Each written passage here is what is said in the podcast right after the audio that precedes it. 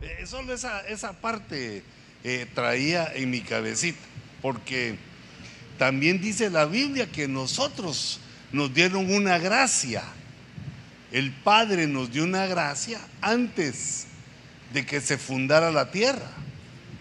Se nos dio una gracia y dice que estábamos en Cristo. Que estábamos en Cristo. El nombre Cristo lo conocemos nosotros a partir de la venida de Jesús. Pero sabemos que antes de Cristo, antes de que lo conociéramos como Cristo, lo conocíamos como el verbo, el verbo de Dios. De las personas de la Trinidad, una de las personas de la Trinidad.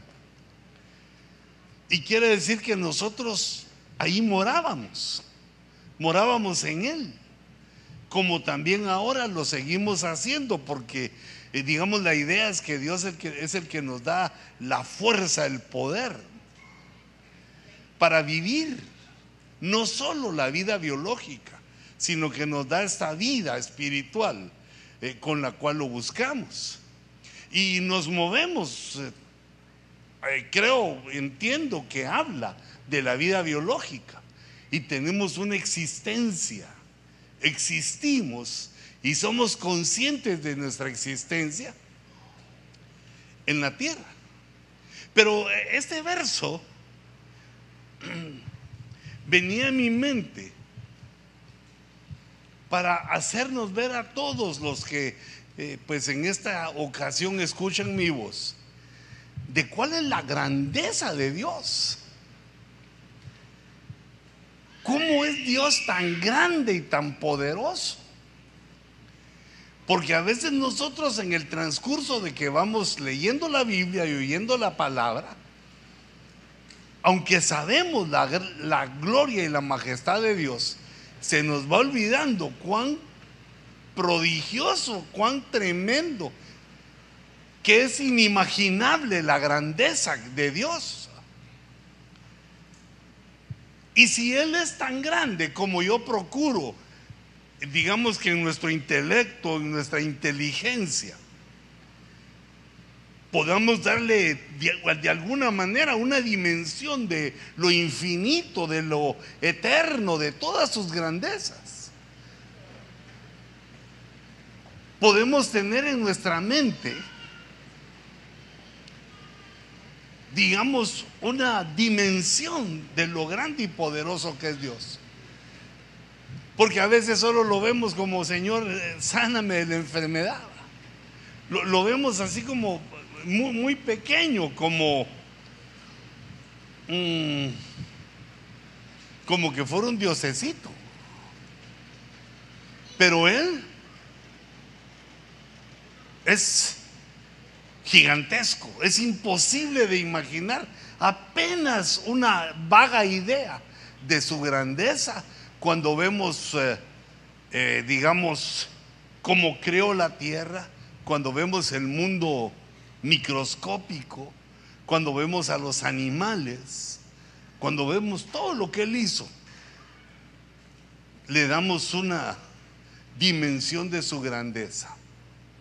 Pero esta, esta pensada de la grandeza es para llegar a este punto. Si Dios es el único Dios. Si Dios en su grandeza nos habla, nos llama, nos da un poco de o mucha inteligencia y sabiduría para comprender algo de Dios, para conocer algo de Dios, que Él sabe el futuro, que Él creó todas las cosas. Tenemos ese un concepto. ¿Cómo debemos comportarnos con Él? Ante su grandeza ya que es invisible, ya que no podemos verlo con los ojos eh, biológicos, con los ojos de la carne, pero ¿cuál será su grandeza exorbitante, gigantesca? ¿Y cómo nosotros nos comportaríamos? ¿O cómo nosotros deberíamos comportarnos con alguien tan grande, tan poderoso?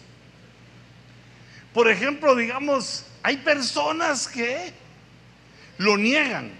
Esa ya es una situación. Estando el poderoso Dios, el único Dios, viéndonos a todos, porque en Él vivimos, nos movemos y existimos y somos.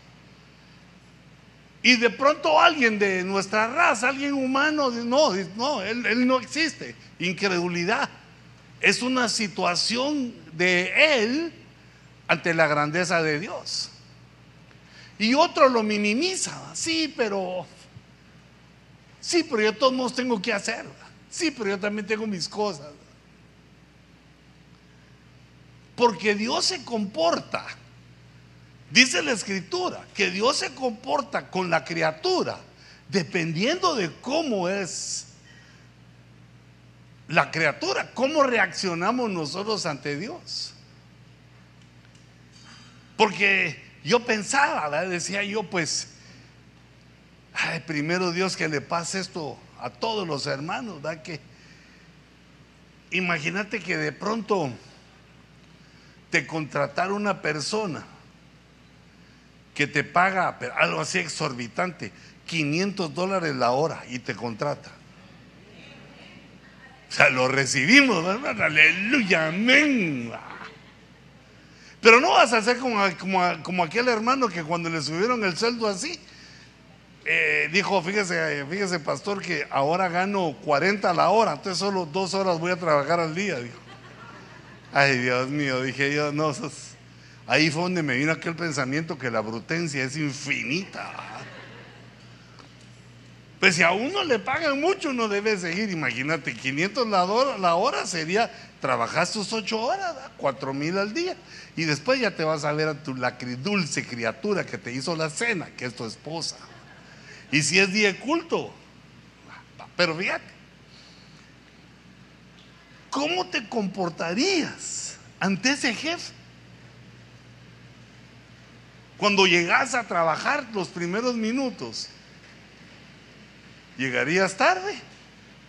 No lo creo. ¿Te irías temprano? Tampoco lo creo.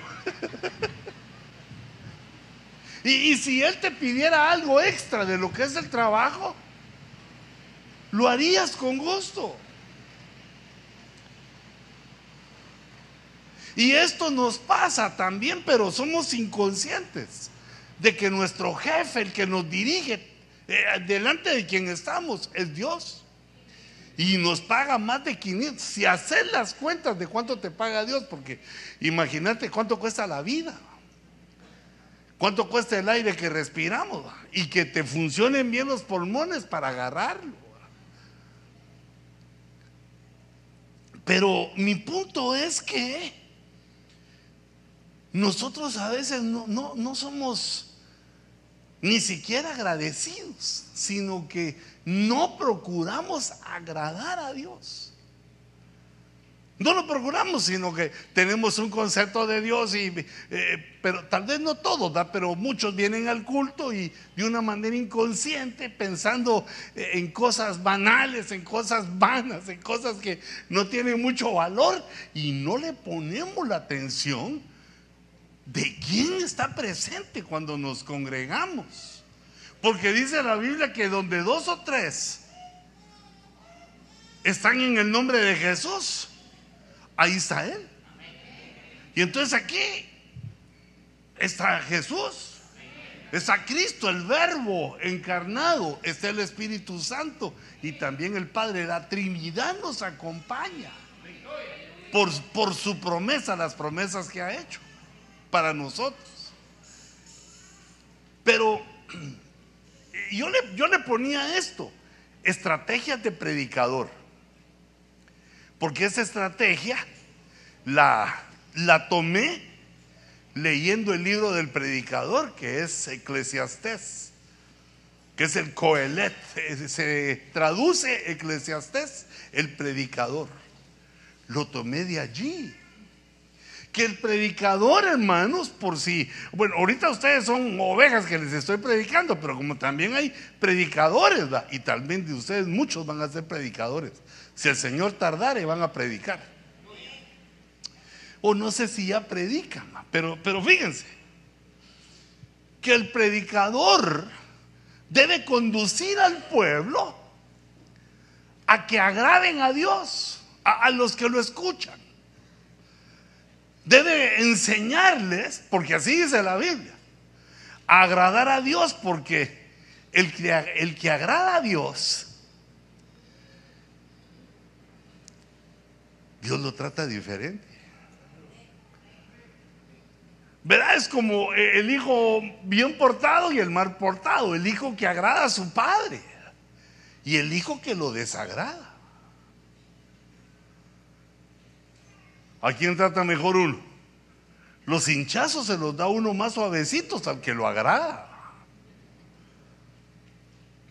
No, no podemos, eh, digamos, dejar de hacer eso porque tenemos corazoncito, tenemos sentimientos. Siempre el que agrada está mejor. Y eso en todos lados. Siempre el que agrada, el que es agradable. Pero imagínate delante de Dios. Eh, fíjate, fíjate cómo, cómo dice. Bueno, primero, ¿dónde lo leía? En Eclesiastés. Pero una de las cosas que más me llamó la atención es que la primera vez que aparece es en el capítulo 2 y verso 26. Y aquí nos habla de la mente del hombre, la economía del hombre. Dice, porque a la persona que le agrada, está hablando de Dios, Él le ha dado sabiduría, conocimiento y gozo. Ese es un regalo que Dios le da a, la mente, al corazón del hombre.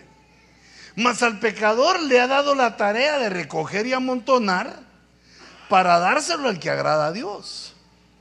O sea que ahí menciona dos puntos importantes. La economía del que agrada a Dios y, también cómo va creciendo su mente en entendimiento, en inteligencia y en sabiduría. Porque Dios se lo da. Las dos cosas son algo que Dios le ha dado. No es que esté haciendo unos ejercicios mentales para tener más inteligencia, sino que dice, Él le ha dado, dice, a la persona que le agrada. Y date que esto es, date cuenta que esto es individual, hijito. Hermanita, esto es individual, es depende de cómo nosotros nos manejamos, cómo nosotros vivimos delante del Dios que se nos ha revelado, el único Dios que nos ha hablado y nos ha llamado. Al que le agrada entonces le abren el cerebro. Pues, pero no así como que uno fuera coco, sino que la forma de pensar, con sabiduría, con conocimiento, con gozo. Porque este conocimiento bíblico se obtiene cuando uno llega a la iglesia, en la predicación. Pero, ya me estoy tardando mucho, porque este verso ya lo vimos. Pero aparece en 7.26, fíjate, 2.26 y 7.26. La tercera o una de las facetas de las tres facetas más importantes en la vida de un hombre. Primero, que le funcione bien eh, la inteligencia. Digamos, es que ese se me pegó, hombre, este, ¿cómo se llamaba? Cantinflas. Él decía que lo que todo hombre necesitaba, hermano, pasame el pizarrón. Lo que todo ser humano necesitaba era una ecuación que lo que todos necesitábamos era maceta.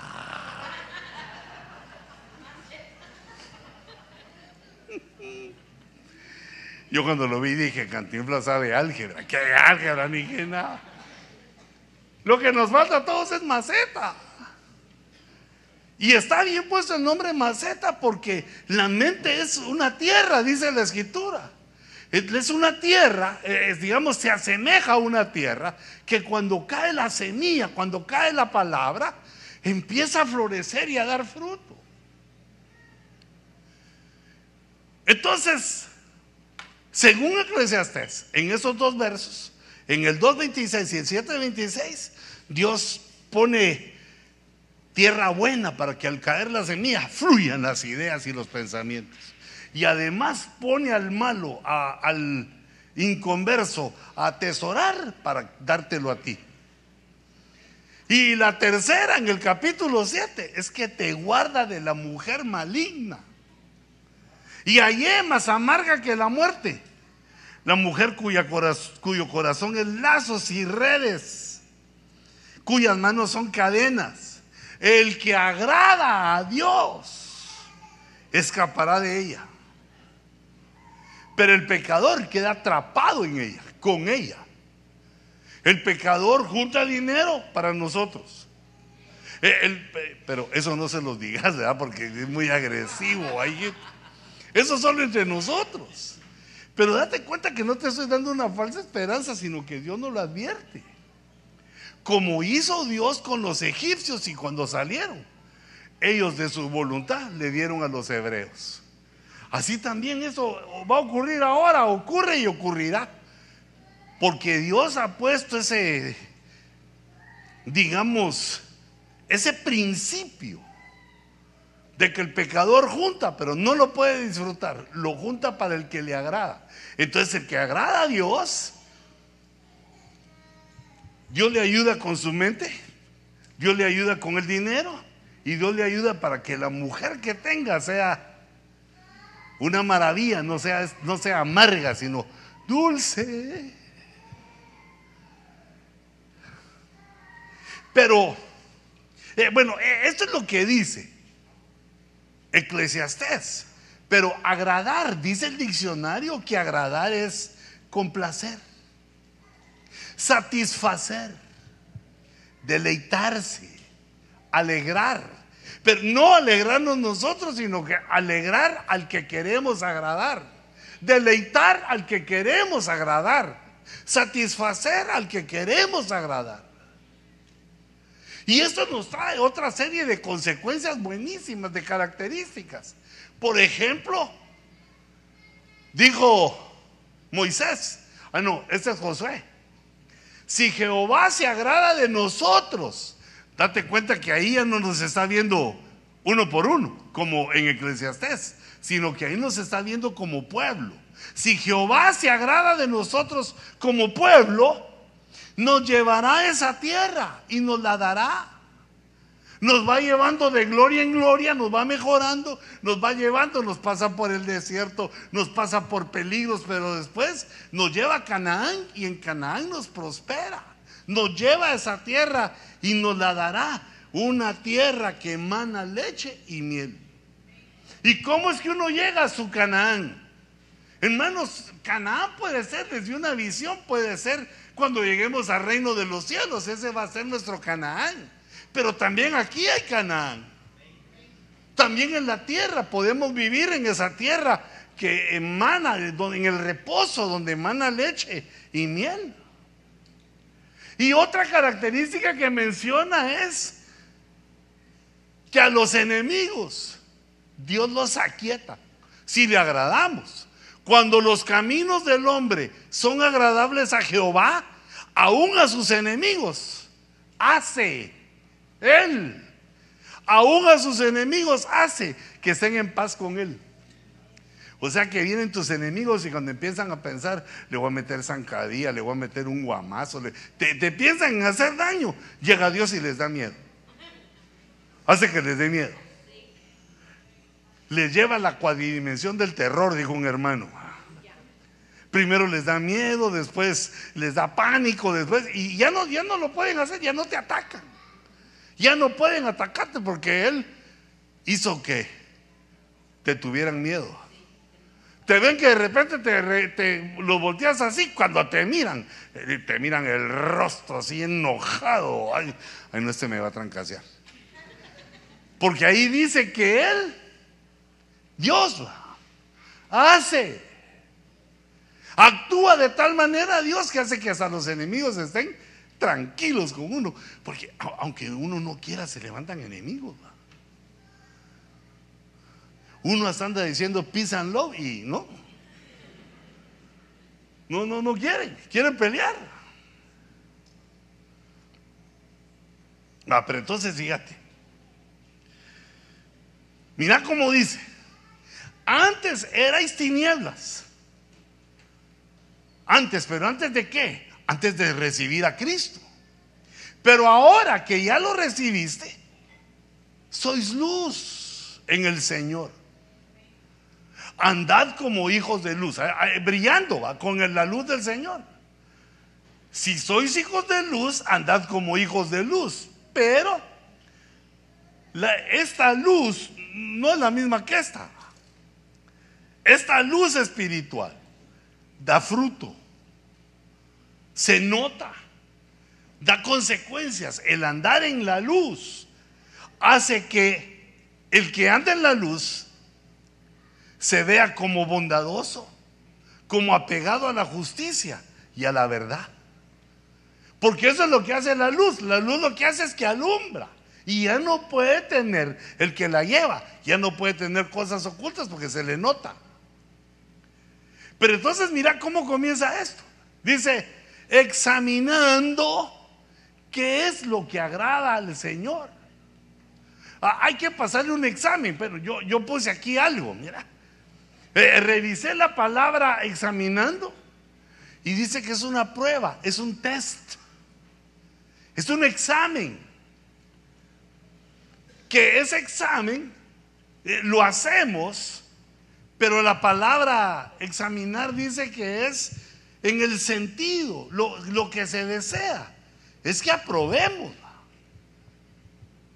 Al examinar lo que agrada al Señor, quiere decir que observemos atentamente nuestro comportamiento, nuestra forma de ser, para conocer si en nuestras características, en nuestras cualidades, en nuestro estado, si estamos agradando al Señor. Entonces, eh, para agradar, bueno, según la maceta, según la maceta, lo que tenemos que hacer para agradar entonces primero es examinarnos, porque esto, esto no lo puede decir otro, sino que nosotros mismos. Hay que examinarnos. ¿Qué estamos haciendo? ¿Cuál es nuestro estado? ¿Cómo, cómo vamos? Porque cuando uno no se examina, tiene una visión superficial de cómo somos. Y, a veces uno se engaña creyendo que es una maravilla, que somos tremendos ante el Señor, que el Señor debe estar feliz de tenernos como hijos. Y se nos olvidan nuestros errores grandes. Pues hay que examinarse porque a Dios no le agrada el pecado. Pero, pero no, no me quiero adelantar. Fíjate, primero hay que examinarse. Después, 1 Tesalonicenses dice, en el capítulo 4. Dice, por lo demás, hermanos, os rogamos y os exhortamos en Cristo, en el Señor Jesús, que como habéis recibido de nosotros instrucciones, como habéis recibido de nosotros instrucciones. Entonces, la, instrucción es, eh, digamos, una enseñanza. Es una enseñanza eh, que se da varias veces. Porque la instrucción es aquella enseñanza que, eh, que nos da Dios. Digamos, por ejemplo, primero Dios nos enseña, nos agarra y nos dice, mi hijo, esto no lo hagas. Por el Espíritu Santo, esto no me gusta. Nadie te lo dice, o, lo lees o lo escuchas, pero nadie te lo dice en vivo, sino que no es un humano el que te lo dice, sino que en el corazón uno siente y dice, esto no hay que hacerlo. Y entonces sigue uno, ya tiene el conocimiento, y sigue uno, y cuando viene la prueba, ¿qué crees? El mal que no debimos hacer, ese hicimos. Lo que nos dijo el Señor que no, eso hicimos. Entonces viene el Señor y nos vuelve a traer a su casa y nos vuelve a enseñar. Eso no. E, esa, ya la segunda vez ya no es una enseñanza, es una instrucción, nos instruye. Eso no. ¿Y qué crees que es lo que volvemos a hacer? Lo que nos dijo que no lo volvemos a hacer. Y entonces nos trae una tercera vez y nos dice, ahora ya, ya te enseñé, ya te instruí, ahora te voy a disciplinar.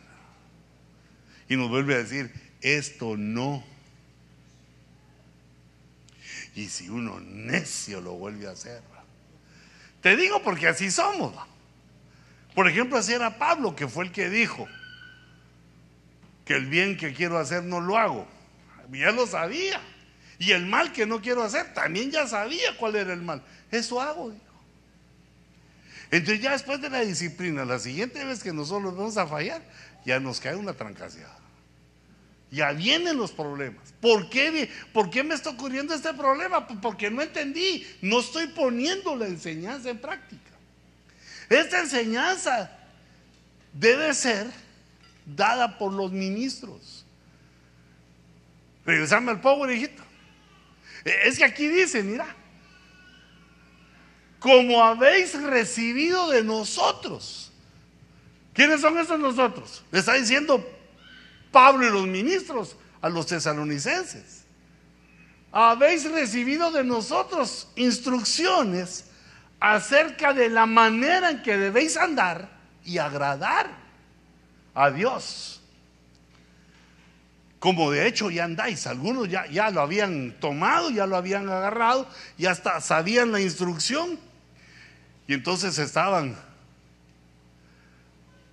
eh, en pos de ella. Porque te va a ir bien, va a mejorar tu mente, va a mejorar tu economía. Y además, como dijo aquel hermano, la chabota que Dios te dé, si sos soltero, si sos soltero. Pero no es chabota, sino la hermanota, la hermanota que Dios te dé linda para vos. Y para la mujer soltera, el, hermanote que Dios le deba. Ahora, si ya sos casado, solo agarra aire, agarra aire y decir, ya, ya tengo mi hermanota. ¿La tengo? La tengo. ¿Ah? Pero ¿quién es ¿quiénes son los que enseñan eso? Los ministros. ¿Para qué? Para que te vaya bien. Hermano, para que no seamos cristianos alicaídos, que no le sale ni una buena. Ese es famoso desde hace años. Eso me lo contó mi hermanito, mi hermano Germán. Me lo contó que me dijo Huicho, conocí un pastor que le va mal en todo. Y yo, asustado, ¿qué, qué le pasó? Mira, ese compra una jirafa y ya no crece. Pone un circo, contrata un enano, le crece también. Yo me quedé, oye, todo, se le va al revés a este. Y, y, bueno, a veces el día malo está en la escritura. Pero hermano, cuando uno no agrada a Dios, si ya somos hijos de Dios, si uno no busca agradar a Dios, le cae te, van corrigiendo. Excepto aquellos que no logran agradar a Dios porque no saben cómo. Por ejemplo, digamos, Pablo creía que estaba agradando a Dios persiguiendo a la iglesia. Y hay personas que creen que Dios se agrada de la persecución que tienen a la iglesia. No han leído donde dice, dura cosa te es darle patadas al aguijón. Dura cosa es dar coces al aguijón. No entienden que el aguijón es la iglesia, que la iglesia se, la, transforma a Dios en aguijón y el que la quiere dañar se daña a él. No se puede eso. No se puede dañar a la iglesia. El que ataca a la iglesia se daña a sí mismo. Pero ¿a quién estaré yo sentenciando por estar haciendo esas cosas? Los ministros entonces, hijitos, en las prédicas, uno va captando tu espíritu, tu alma, tu conciencia, va captando, va captando aquellas cosas que agradan a Dios. Y vamos aprendiendo todos a agradarlo. Y entonces nos empiezan a venir esas cosas maravillosas. Los enemigos se desaparecen. Entramos a una Canaán donde hay leche y miel. Miel porque la esposa es dulce y leche porque los hijos se la toman. Y mira cómo es este agradar. ¿Cómo termina ese verso de la enseñanza? Dice, así abundéis en ello más y más. Esto no se aprende en unos meses, ni en un año, ni en, diez años, sino más y más se aprende toda la vida cómo agradar a Dios. Y nos va enseñando cosas más profundas de cómo agradarlo. Pero fíjate, falta una tercera. Un tercer eslabón en esto, porque pusimos ahí entonces que primero hay que examinarse. Y luego, segundo, hay que oír a los ministros para aprender a agradar a Dios. Y ahora, en Hebreos 13:21, se nos enseña que la única manera de agradar a Dios es en el Espíritu. No hay otra manera. Puede ser buena gente, puede ser tus ofrendas grandes, tu trabajo puede ser exhaustivo desde la mañana hasta la noche, te puede pasar muchas cosas, puedes hacer cosas fenomenales. Pero dice Hebreos 13:21 que Dios os haga aptos, dice, en toda obra buena. Él nos tiene que hacer aptos. Pero la enseñanza se da para que uno sepa por dónde debe caminar, pero el que nos hace aptos es Dios. Ahora, dice que nos hace aptos en toda obra buena. ¿Y cuál es la obra buena? Hacer su voluntad.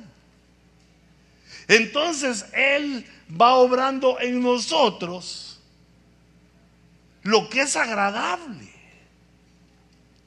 delante de Él. El Espíritu Santo va obrando en nosotros para hacer en el nombre de Jesús lo que es agradable al Padre. Entonces la tercera parte aquí sería que tenemos que vivir en, en el Espíritu.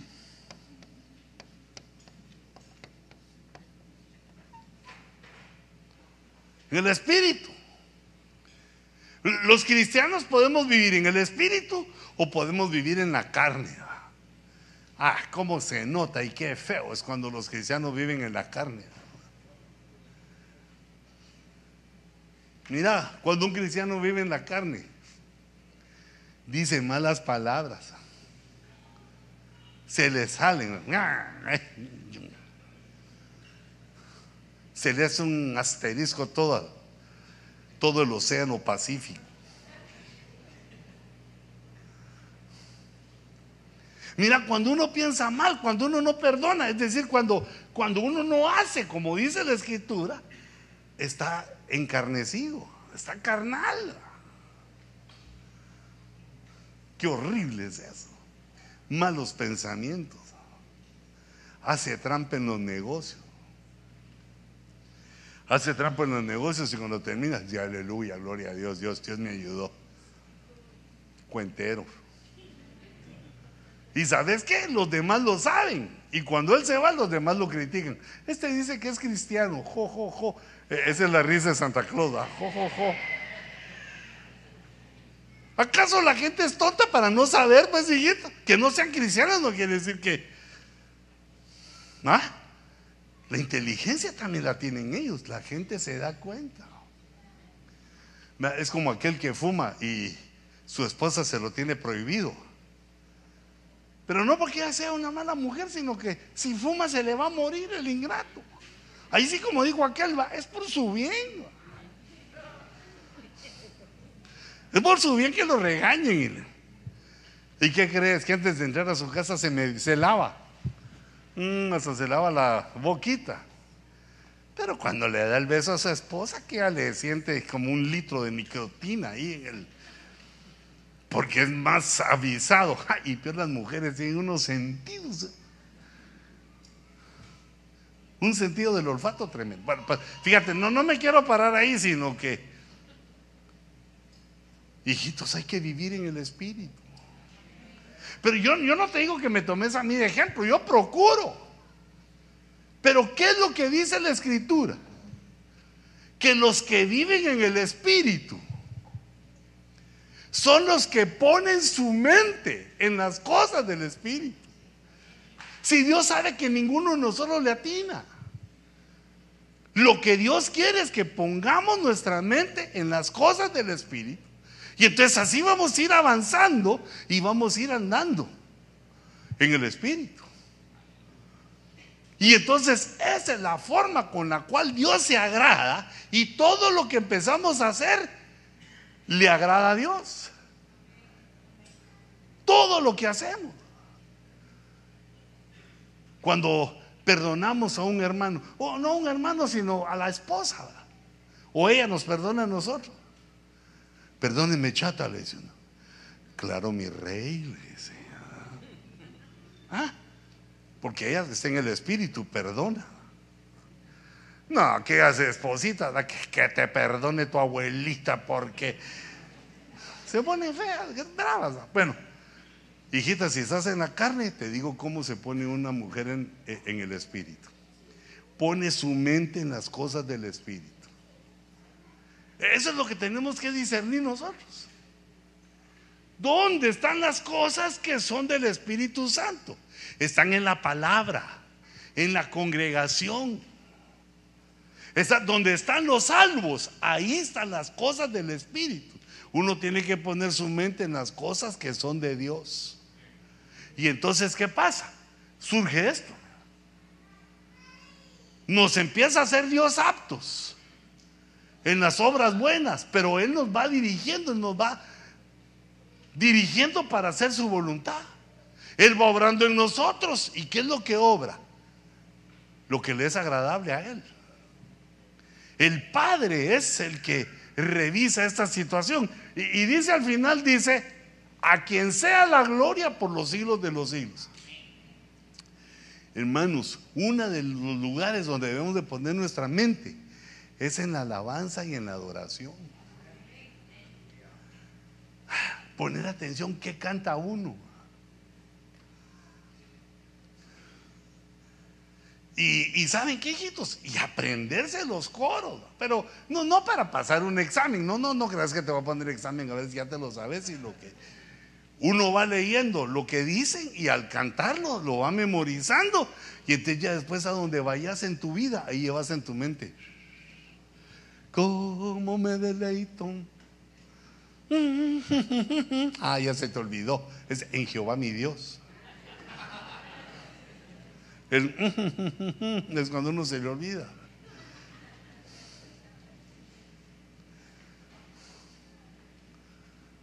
E, entonces ahí están las tres partes. Hay que examinarse.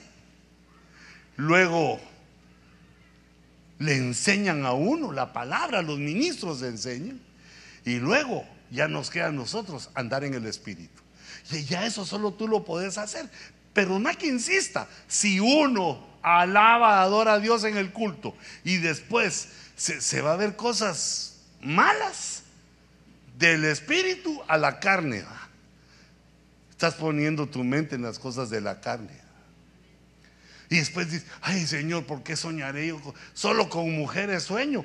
Pues si eso vas a ver. Y aquellas personas, ay hermano, yo, yo solo sueño con la ciguanaba, que el sombrerón me persigue, que sale un demonio y que... ¿Y, qué es lo que vas a ver cuando llegas a tu casa? Cosas de miedo, la cuadrimensión del terror vas a ver, pues, ¿qué, quieres? Que en la noche te brinca todos los malos eso. Donde uno pone su mente si las pones las cosas del Espíritu, vas a andar en el Espíritu, vas a ver el cambio. Y si las pones en la carne, pues te van a dar tu premio, tu vasito de leche condensada. Carnation clavel. ¿ah? Carnation por la carne y clavel porque los carnales solo clavos hacen. Entonces viene Dios y agarra a los hebreos. Pues antes, antes de que naciéramos nosotros, antes de que viniera el Evangelio, agarra a los hebreos y les dice, pero ¿cómo es que querés agradar a Dios? ¿Cómo, cómo es? ¿Por qué tenés en tu mente formas de agradar a Dios que no? ¿Acaso se agrada al Jehová de millares de carneros? Que lleves millares de animales a morir al altar? ¿O de miriadas de ríos de aceite? Miriadas ya son como millones, son millares de millares, millones. Ríos de aceite a que se agrade Dios, de la sangre de los carneros y, del aceite. Ofrecerás, ofreceré, dice, mi primogénito por mi rebeldía. ¿Qué, ¿Qué es lo que querés dar? ¿A tu hijo? Ya que lo amas tanto, lo querés dar por tu rebeldía o el fruto de mis entrañas por el pecado de mi alma. Si no te sientas como Abraham. Abraham le pidieron su hijo, pero era una prueba, no, no, no, lo, no lo mató, lo detuvo el ángel. Solo, solo quería Dios probarlo, a ver si lo amaba más que a su hijo. Amaba a Dios más que a su hijo, pero esa no es la forma como Dios se agrada. Entonces a los hebreos les dice tres cosas, les, da tres claves para que sepan cómo Dios se agrada de la actitud de un humano. Y dice, Él te ha declarado, oh hombre, lo que es bueno. ¿Y qué es lo que demanda el Señor de ti? Nos ha declarado lo que es bueno es su palabra. Y también qué es lo que demanda Dios de nosotros. Que practiquemos la justicia no seas injusto. Injusta, no. Que amemos la misericordia. Que tengamos misericordia con nosotros. Ay, que, que, Hay hermanos que hay unos hermanos que son gachos, sí. Y a los más, más gachos no los conoces porque son tan gachos que no se muestran. Pero ahí, ahí estamos todos. Hay que tener misericordia. Y, mira la tercera. Andar humildemente. esa como cuesta, hermano. Cuando uno se presenta. Yo que estaba viendo una hermanita. No, no, no era hermanita, era una mujer que se estaba presentando. Y decía que ella se llamaba Carolina Costello. Dios mío, por favor, hijitos, nosotros no hagamos esos clavos. Y lo peor es que la señora que está atendiendo ahí, brava, con un gran chiclote. Usted es Carolina Castillo, ¿usted dónde nació? En el Distrito Federal, dice. ¿Y por qué Castelo? Así le dice a uno al gringo porque no sabe. Pounds, me dicen a mí. Yo digo, pounds, tal vez son míos los supermercados.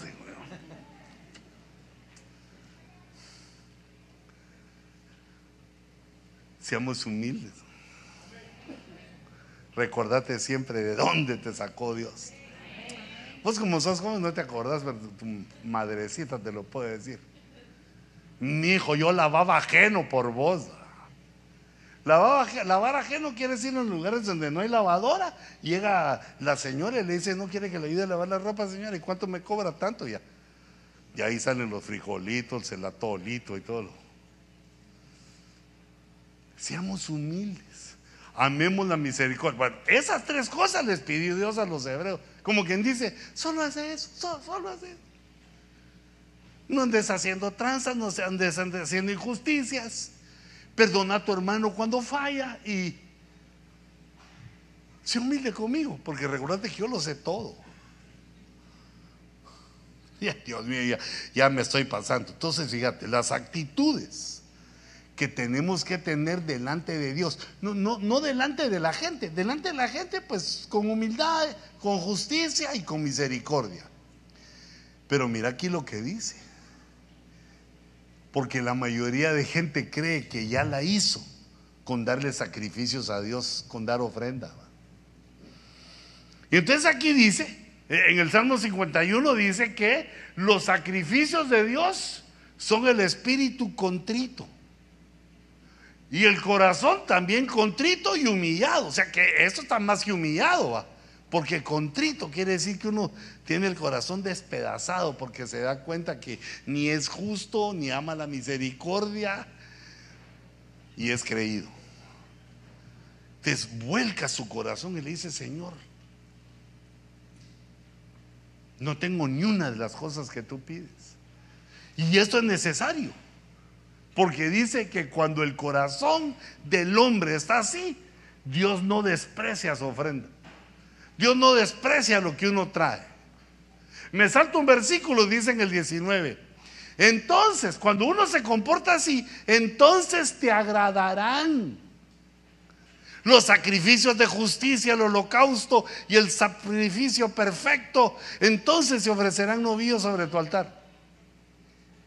Las ofrendas Dios las recibe. Eh, bueno, eh, el hombre las recibe, ¿va? Yo las recibo porque ahí pagamos la luz, a que vengas carnal, yo recibo la ofrenda y porque hay que pagar todo. Pero Dios, eh, el que quiere agradar a Dios sabe cómo hacer para que Dios la reciba también. Que no sea solo el dinero que nos sirve para pagar, sino que Dios recibe la ofrenda. Por eso dice la Biblia si te acuerdas antes de la ofrenda que algún hermanito tiene algo contra ti,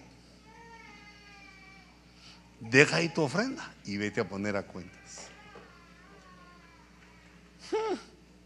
Pero eso no es fácil, hermano.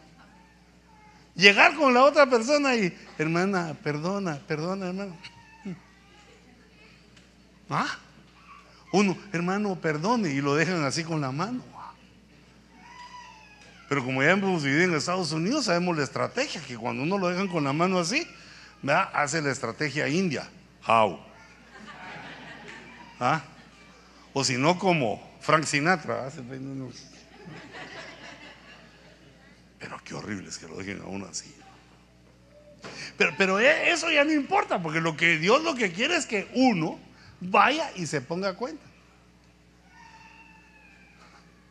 Fíjate cómo es delicado Dios. Y muchos creen que no, yo atraje mi ofrenda, hermano, yo diezmo, hermano. Sí, pero tenemos que examinar a ver si eso le agrada a Dios cuando presentamos nuestras ofrendas con corazón contrito y el espíritu contrito también.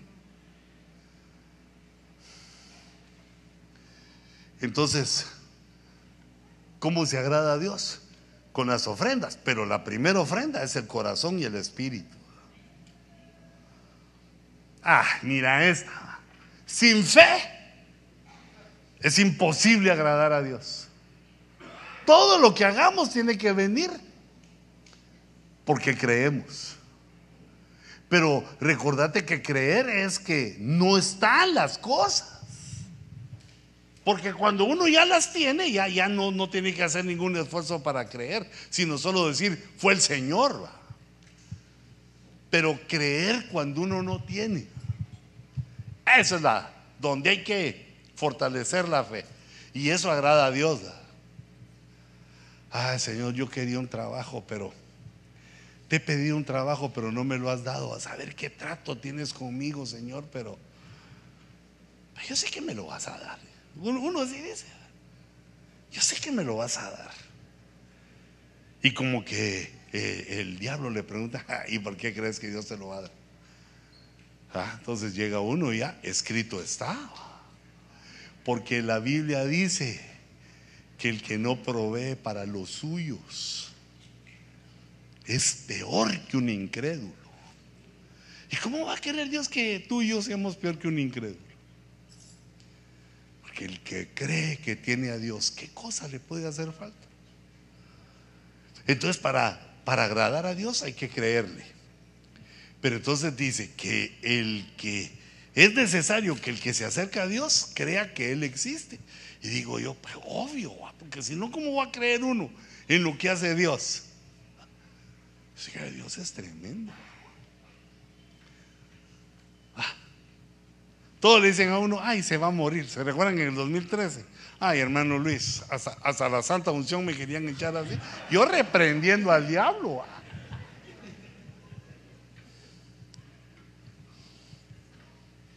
O su mami, hijita.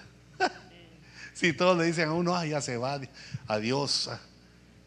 Ahí le lleva saludes a todos los que ya están allá, a todos los hermanitos que se encuentran en el cielo.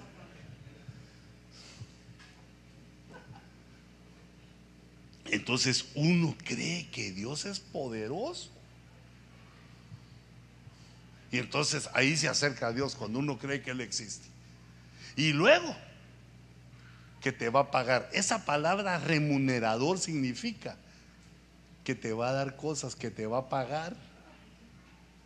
A los que le buscan Dios, a los que le buscan y así, les da cosas.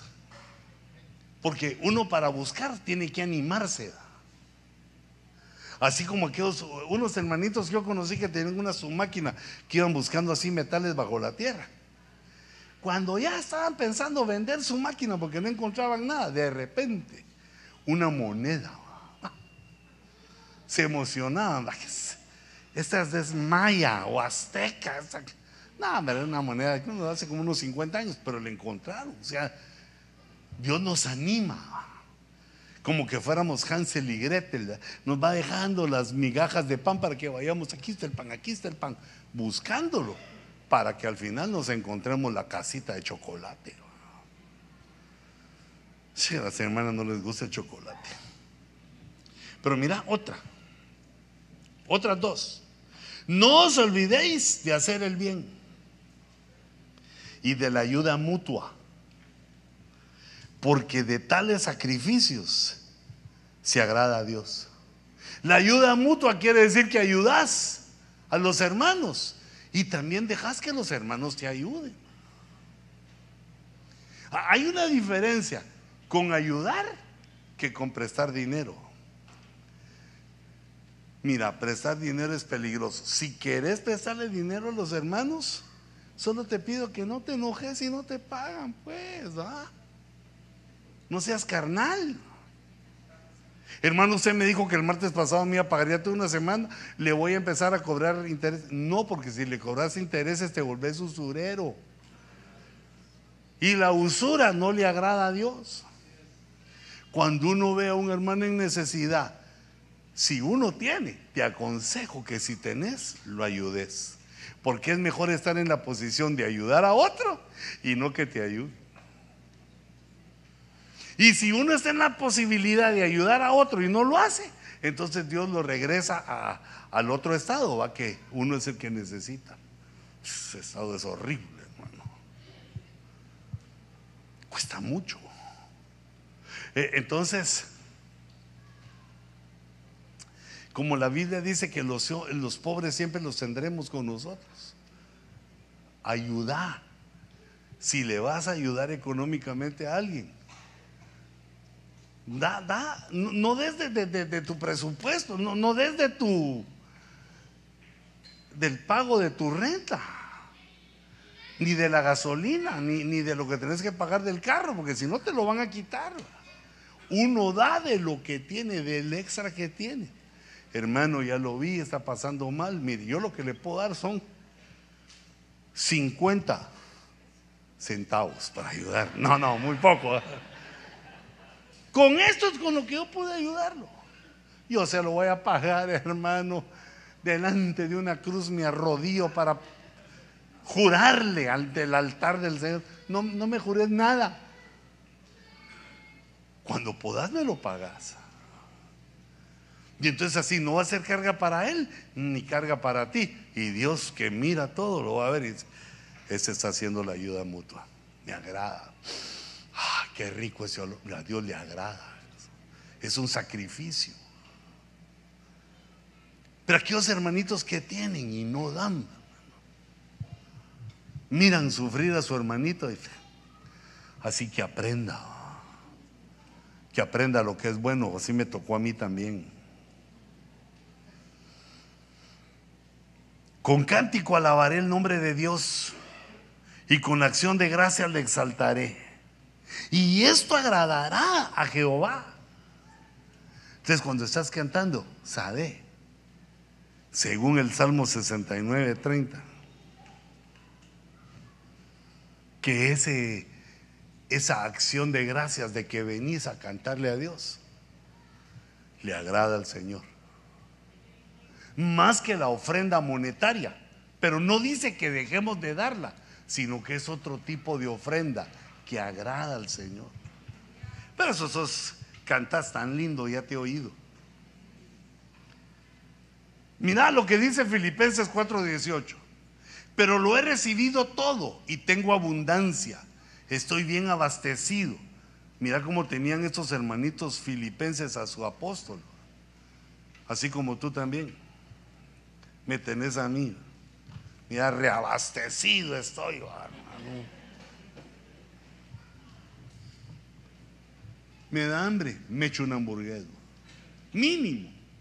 Me da sed, tomo una limonada. Con ganas de la coca, pero cierro los ojos. Pues la Coca-Cola líquida. Estoy bien abastecido, habiendo recibido de Epafrodito lo que habéis enviado. Fíjate, ni siquiera estaba el apóstol Pablo cerca de ellos. Le enviaron, ahí no había, no había cel todavía, hijitos. Tenían que mandar a Epafrodito con la ofrenda para que el apóstol Pablo fuera abastecido. Pero mira cómo dice de la ofrenda. Dice fragante aroma, sacrificio aceptable, agradable a Dios. Mira cómo se van sumando las cosas que a Dios le agrada. Y yo te las enseño para que andes en ellas. Y más y más eh, las busquemos.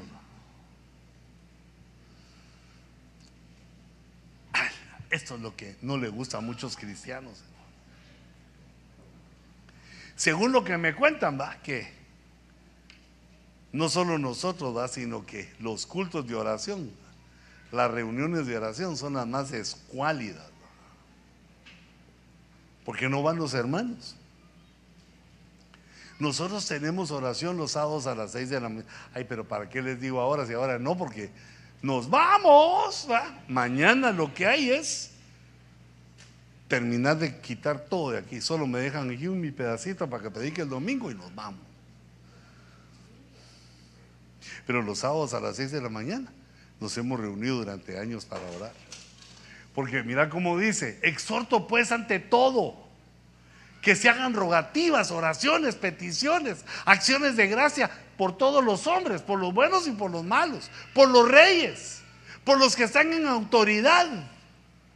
Que no se equivoquen, que hagan bien las cosas para que podamos vivir una vida tranquila y sosegada, con toda piedad y dignidad.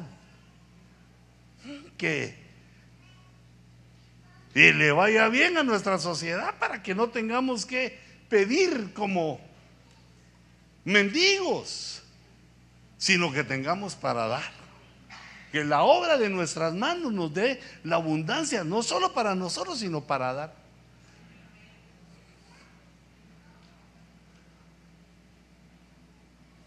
Pero, ¿dónde dice esto? Aquí al final, mira. Porque esto es bueno hacer rogativas, oraciones, peticiones y acciones de gracia, de gracias por todos los hombres. Es decir, venir a la oración es bueno y agradable delante de Dios, nuestro Salvador. Hijos, sed obedientes a vuestros padres en todo, porque esto es agradable al Señor.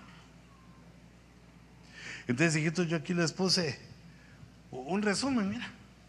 De Miqueas 6, 7, 3.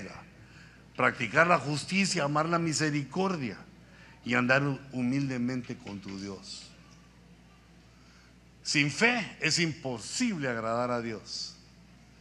Y luego en Hebreos 13 hay dos. Hacer el bien y la ayuda mutua.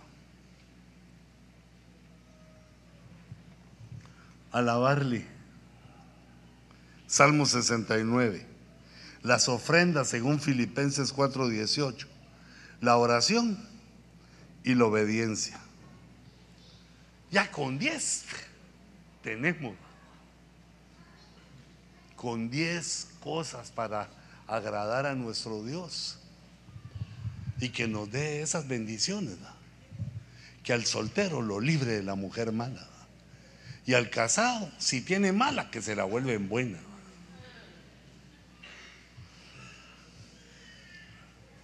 muchos hombres se rieron ahí. No, eso. Tener fe, hombre, tener fe. Sin fe es imposible agradar a Dios. ¿Sabes que Yo quiero ser un hijo de Dios que lo agrada. Porque es tanta su grandeza y, mi debilidad es tanto que, que, no, no puedo. Si Él no me ayuda, si Él no me revela esto. Claro que ahí podríamos agregar que Dios se agrada cuando uno no es mentiroso, no es cuentero, no es ladrón. Pero, pero ese, es el pecado en sí mismo. Aquí es la parte digamos, buena, bondadosa, como Dios nos va dirigiendo a este tipo de comportamiento en el Espíritu, poniendo nuestra mente en las cosas del Espíritu y poniendo estas cosas que son agradables delante del Señor. Creo que me faltaron otras, pero si no, ya, no termino. Dije, con 10 me quedo y si logro esas 10, si logramos esas 10, vamos bien. Porque recordate que no solo es venir a la iglesia al ser cristiano, se nos exige un comportamiento. Somos luz, somos sal. Se nos exige un comportamiento. Y si el comportamiento no viene, empieza entonces el Señor a corregirnos, pero como dije, a instruirnos, a disciplinarnos, a castigarnos para entender el mensaje. Porque cuando un hijo se porta mal, el papá no lo abandona. Ah, que, que se destruya este. Cuando uno ve algo malo de su hijo, lo corrige. Digamos, hijita, si tú ves que tu hijo o, tu hija te bolsea y te roba dinero, si no corregís eso, cuando ya no le alcance lo tuyo, va a robar de otra manera. ¿Ah? Hasta que la cachen y quede en la cárcel. Si encontrás que tu hijo miente y no lo corregís, no le decís, vení para acá, lo que me estás diciendo no es así. Explica. Si no lo confrontas, le va a crecer la nariz y va a volver como Pinocho. Nadie le va a creer. El pecado lo va enfermando a uno. ¿Y qué es lo que Dios quiere que nosotros hagamos? Que lo agrademos. Cuando uno agrada a Dios, la palabra empieza a permear en la mente, empieza uno a entender cosas profundas. Porque este, este día, los días viernes, nosotros lo hemos dedicado durante años a ver lo escatológico, a ver el futuro, la profecía. ¿Qué podemos entender de lo que Dios nos dice? Cómo Dios va abriendo nuestra mente para entender cosas que son vedadas a la mayoría. Que la mayoría no le atinan, ni les gusta. No gusta.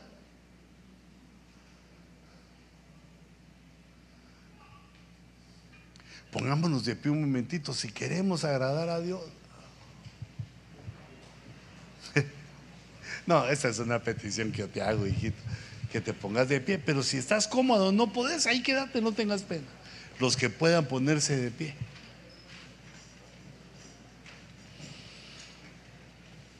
Aleluya. Cierra tus ojitos. El que complace. ¿Cómo se agrada a Dios? El que complace, el que obedece,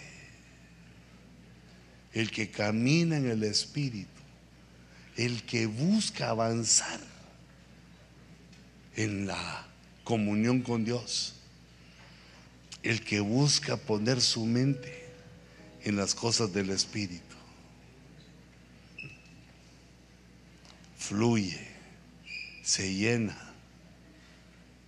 de dones, de frutos, de cosas maravillosas, de sabiduría.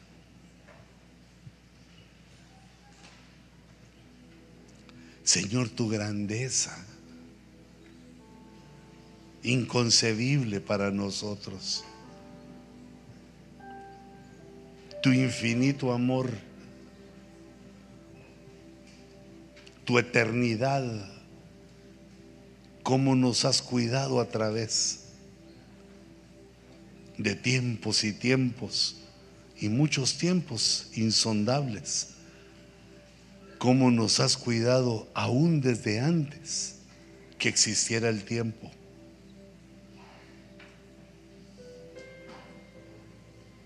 Muéstranos, Señor, tu grandeza.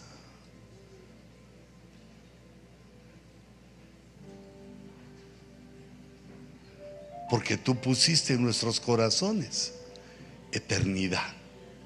Le diste a nuestro intelecto un sentido de eternidad, del infinito, para que a lo lejos pudiéramos tener un concepto de tu grandeza, de tu gran poder, de tu infinito amor, de tu misericordia que es nueva cada mañana.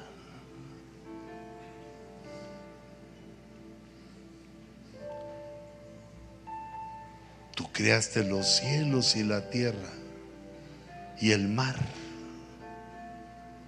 y todo lo que existe. Qué grande eres, Señor. Señor, por favor, haznos conscientes de tu grandeza. Haznos conscientes de tu plan eterno en el cual nos has permitido participar. Que no se pierda nuestra mente y nuestra conciencia de apreciar tu belleza, tu grandeza y tu eternidad. Para que podamos, para que querramos agradarte con nuestra vida. No solamente, Señor, haciendo obras que nos parezcan buenas, sino fluyendo en tu espíritu, como dice tu palabra. Tú eres el Dios que pones el querer y el hacer. Danos la fuerza para enfrentar el pecado que quede el pecado derrotado en nuestras vidas. Fortalécenos, Señor, para triunfar. Danos, Señor, la fuerza, el querer y el hacer para agradarte. Que salga de nuestro corazón el deseo de agradarte de poner nuestra mente en las cosas de tu Espíritu Santo, Señor. Por eso hoy presentamos ante tu altar nuestras carencias. Presentamos hoy nuestros fracasos, nuestros pecados. Señor, te ponemos delante de ti las cosas desagradables que hacemos, lo ponemos sobre tu altar para que tu fuego queme, destruya, purifique, purifique, Señor, estas situaciones del corazón de cada uno de nosotros. Extendemos nuestras manos hacia tu altar para poner allí estos fracasos, estas carnalidades, estos errores, nuestros orgullos, venganzas, nuestras envidias y celos, los ponemos, Señor, sobre tu altar. Nuestras desobediencias, para que el fuego de tu espíritu consuma, destruya y purifique las almas de tu pueblo.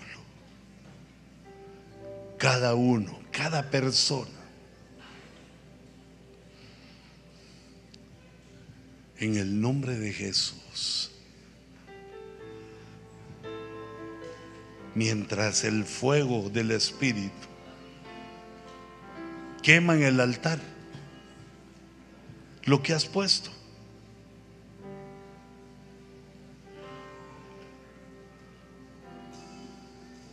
Nuestro corazón examina, reflexiona. Y Señor, te ruego que pongas en cada uno de nosotros el deseo de agradarte. El deseo de agradarte en cada, cada corazón. Si abrís, abrís tu corazón, yo te bendigo. Que esta fuerza poderosa fluya en tu ser para agradarte. Levanta tu corazón al cielo y dile, Señor, quiero agradarte. Los días que me des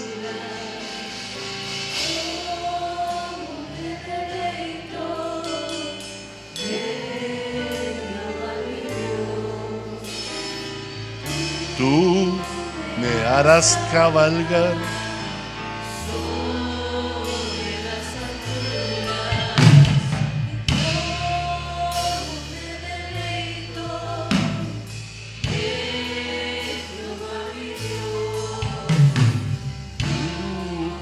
Me harás cabalgar.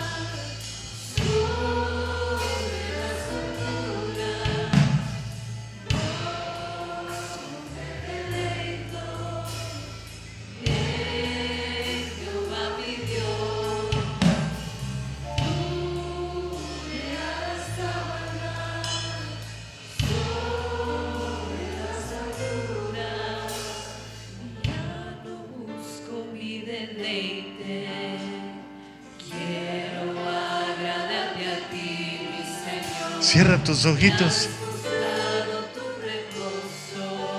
y levanta tu corazón.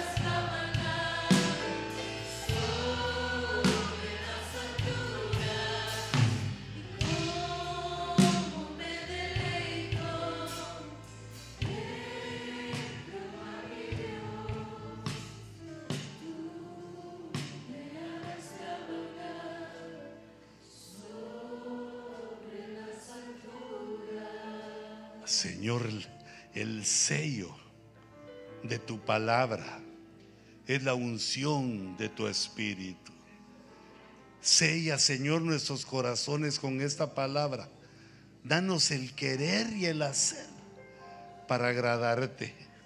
Danos la fuerza, Señor, para poner nuestra mente en las cosas de tu espíritu. Y así, Señor, ser de los hijos, de los hijos que te agradan, de la novia que ha de contraer nupcias con el Señor Jesús. En el nombre de Jesús, bendigo tu alma, tu mente, tus finanzas y bendigo tu vida familiar, tu Canaán, en el nombre de Jesús, en el nombre de Cristo. Amén. Amén. Démosle una ofrenda.